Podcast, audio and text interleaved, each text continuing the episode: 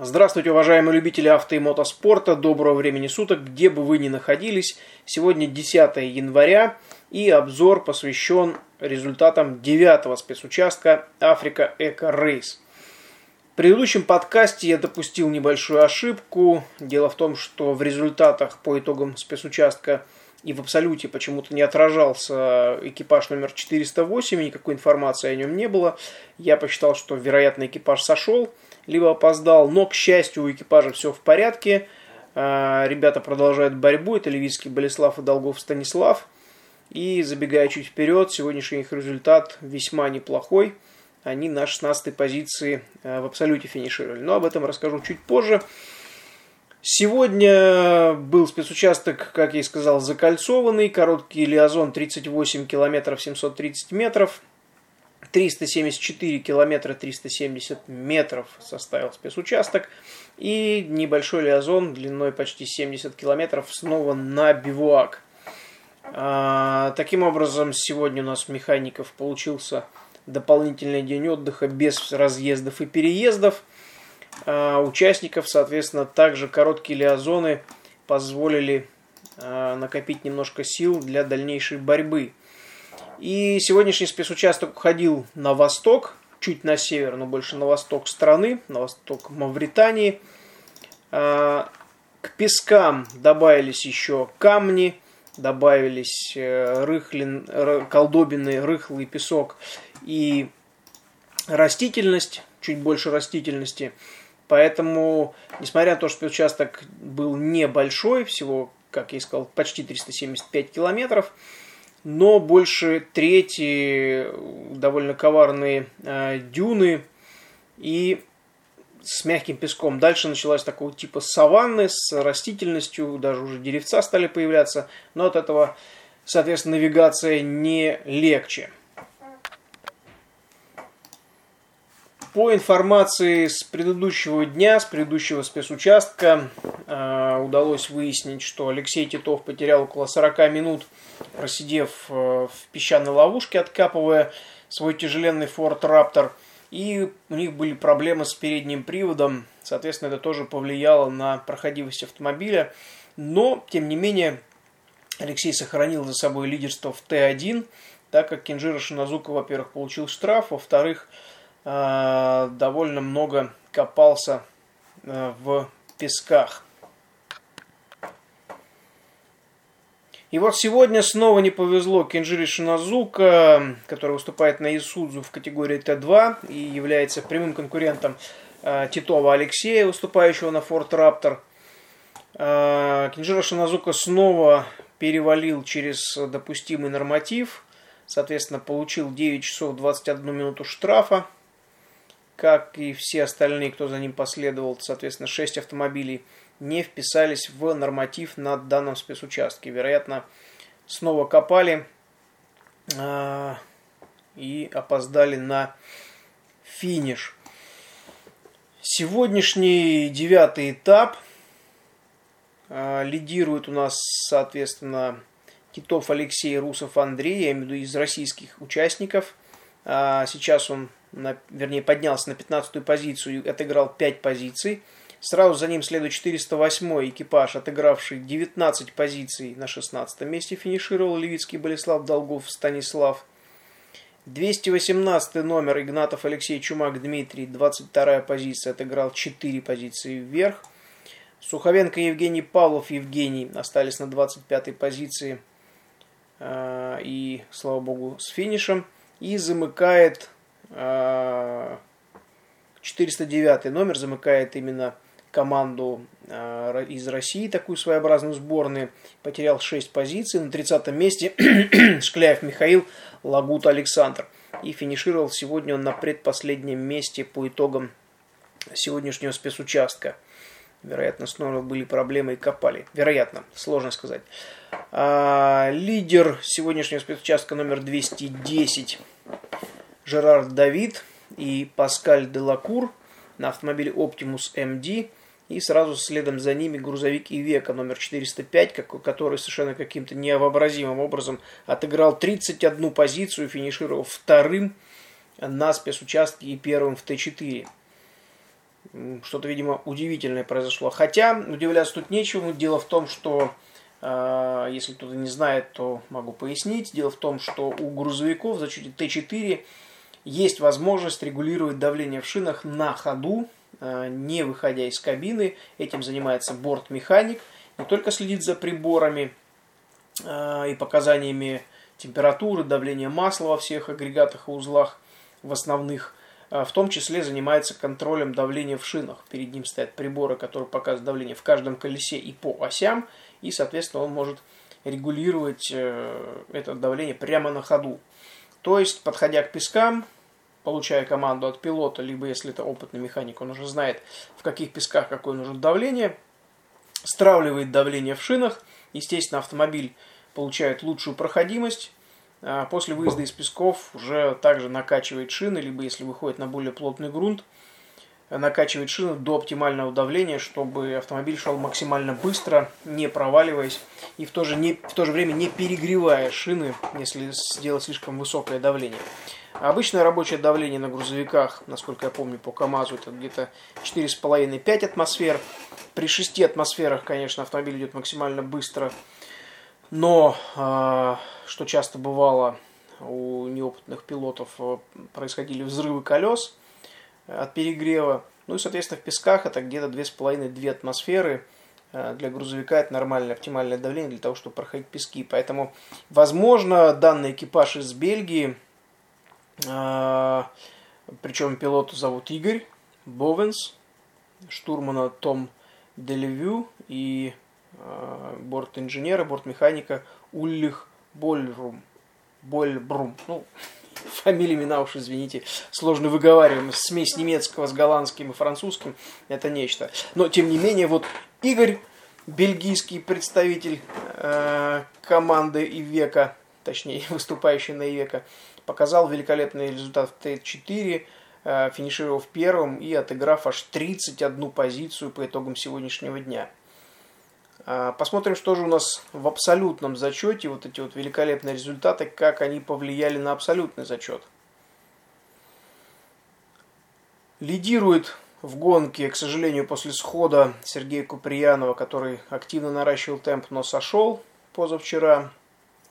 А, лидирует Жан-Пьер Струго на автомобиле Optimus MD.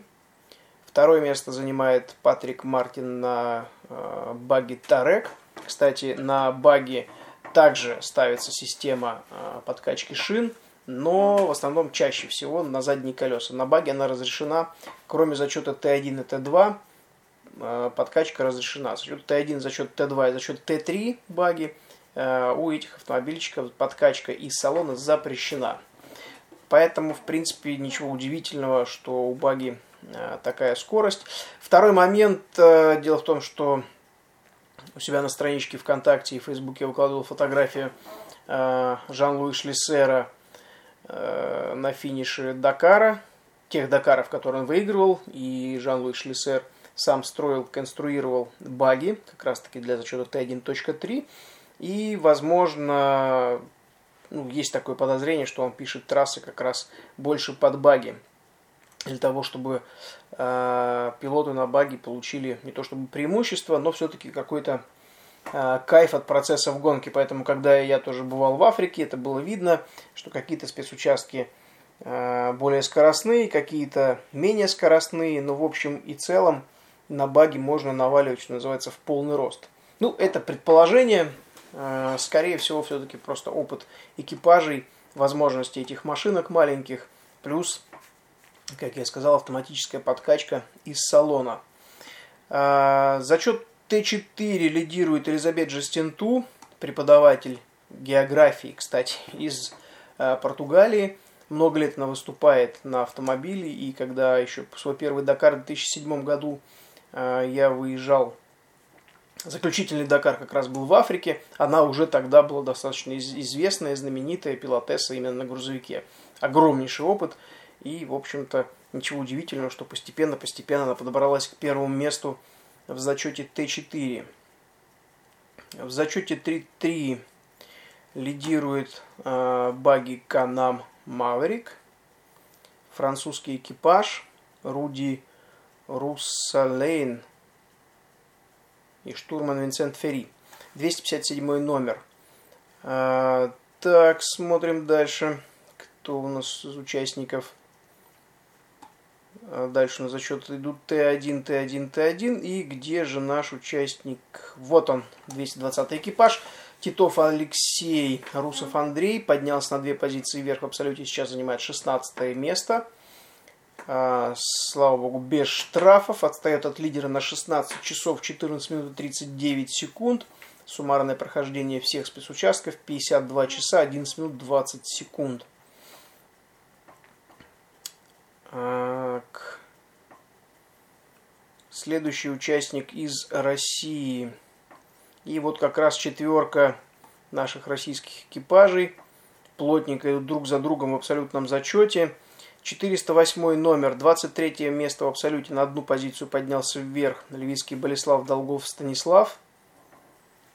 Сразу следом за ним 218 номер на три позиции вверх поднялся в абсолюте. 24 место Игнатов Алексей Чумак Дмитрий.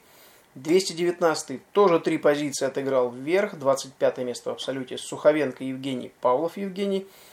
И 409 номер, пока не поднялся и не опустился, держится на той же позиции в абсолюте на 26-й. Э, Шкляев Михаил, Лагута Александр. И, э, соответственно, 26 место из 38 в абсолюте.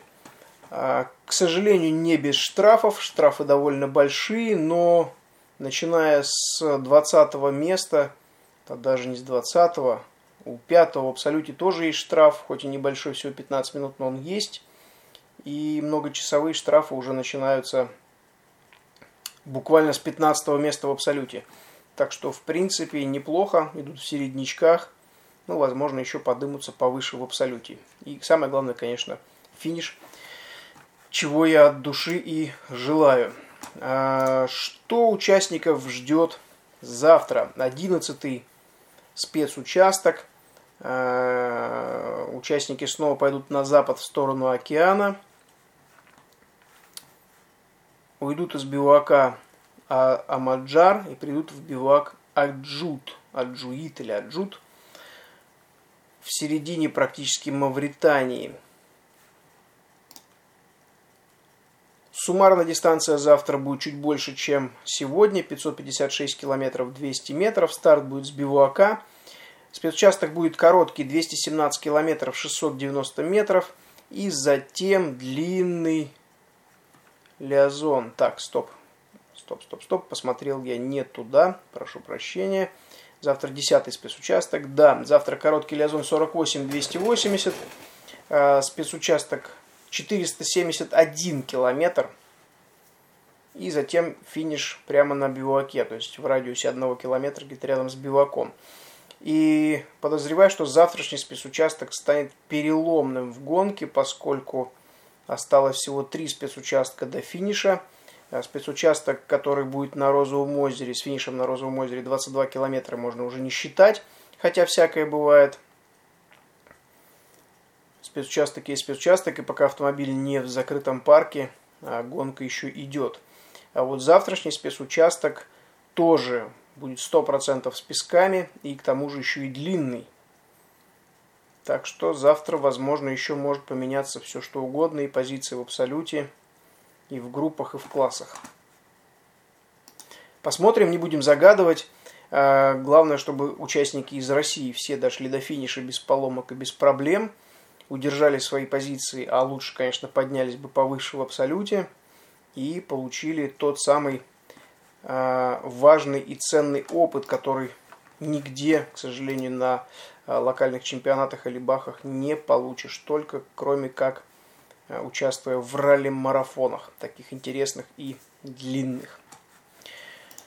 Напоминаю, подкаст выходит не только на сайте автоспорт Podster FM, также он дублируется в Facebook на одноименной странице автоспорт полеты и погружения – а, не так давно я сделал страничку ВКонтакте, сейчас перезаливаю в нее все уже существующие выпуски с сайта, пока здесь только 100, еще не все залиты, завтра продолжу. А, ну и плюс подкаст выкладывается и записывается в iTunes буквально через 5-10 минут после выхода. Если вы есть в ВКонтакте или в Фейсбуке, вы можете задавать вопросы, которые у вас есть по ходу гонки или в принципе о ралли-рейдах. А, в данном подкасте, в данных выпусках, э, вернее, я записываю информацию только по Африке Эко Рейс. Обзорные выпуски по Дакару, конечно, будут. А, завтра в ночь с 11 на 12 число а, я еду на телеканал Евроспорт Россия и буду комментировать совместно с Никитой краткий обзор э, спецучастка, который будет вот между сегодня и завтра ночью, поскольку разница с Перу у нас 8 часов. Соответственно, также вы сможете услышать меня на телеканале Евроспорт. Если получится записать, то э, возьму с собой диктофон и запишу наш обзор уже сюда и выложу в подкаст. А что касается непосредственно обзоров Дакара, то планирую сделать э, буквально пару выпусков, именно э, не ежедневных, а с середины, то есть середина Дакара и потом вторая половина Дакара с обзором всех недель.